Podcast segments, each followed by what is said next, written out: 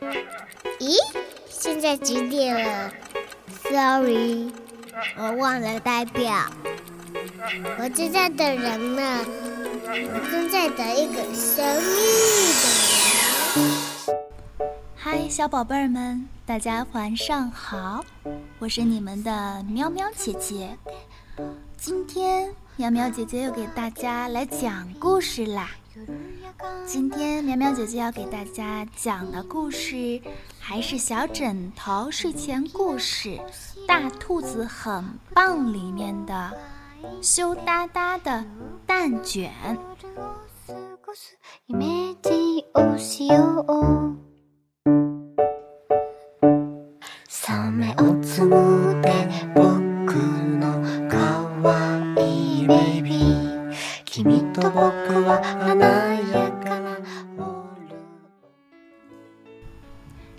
天早上，白马先生发现学校的花园里呀，含羞草全都不见了。含羞草可是小家伙们最喜欢的植物了，只要伸手碰一碰它羽毛一般的绿叶，那叶子就会羞答答的合到一起。白马先生的脸都拉长了，他气呼呼的想。我得查查这事儿是谁干的。一转身，白马先生遇到了小狗阿黄。阿黄平常只要一见了白马先生，就会扑过来，大声的跟他打招呼。可今天，阿黄只是羞答答的看了他一眼，就躲到了门背后。接着，白马先生。碰到了小猫埃米尔。埃米尔是一只爱说爱笑的小猫，它还挺爱跟白马先生讲笑话的。可是今天，它看见了白马先生，却连说话都不连贯了。早，早，早上好。白马先生看见小猴子，小猴子，他的脸。跟他的屁股一样红。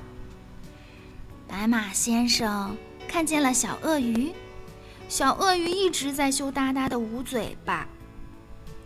白马先生看见小河马，小河马的大脑袋都恨不得低到地上去了。哎，小家伙们到底是怎么了？该不会是他们集体拔掉了我的含羞草？不好意思见我了吧？白马先生奇怪极了。白马先生，学校的新任大厨熊太太嚷嚷着，急急忙忙的跑了过来。白马先生望着熊太太，他的脸也涨得像红苹果一样。怎么了，熊太太？不要紧，慢慢说。白马先生是这所学校的校长，是一位风度翩翩的校长。真是不好意思，我今天早上打算去扯一点苜蓿做成蛋卷儿，给孩子们当早点，没想到我采下的全是含羞草，所以啊，孩子们现在全变成了一副羞答答的模样了。熊太太倒是没有吃羞答答蛋卷儿，但这样的错误实在是让她很难为情。哦哦，原来是吃了羞答答蛋卷儿的原因啊！白马先生点着头。那么现在该怎么办呢？我是不是该挖个坑，把那些羞答答蛋卷全部倒掉？熊太太的手使劲儿地绞着围裙。看得出来，他紧张极了。不急不急，白马先生说：“先让我尝尝。”白马先生只吃了一小口羞答答蛋卷，白脸就变成了红脸。不过他眯了眼睛，满意的说：“熊太太，蛋卷的味道特别棒，所以我有一个特别的想法，你能不能？”把这些蛋卷送到爱说大话的狮子先生那里去，狮子先生是童话镇的镇长，可喜欢说大话了。他总该为自己说的那些大话脸红一下吧？白马先生想。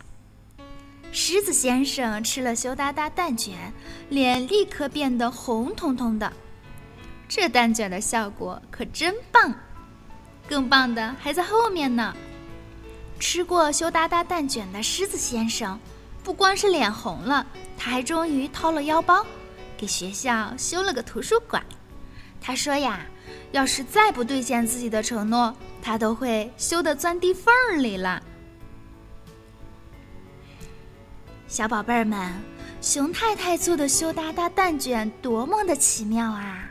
熊太太肯定没有想到，她不小心做错了的点心，最后却能够帮助狮子先生改掉坏毛病。看来呀，只要动动脑筋，坏事也可以变成好事的。好，宝贝儿们，今天喵喵姐姐的故事就讲到这儿啦。祝宝贝儿们都会做一个甜甜的美梦。宝贝儿们，晚安。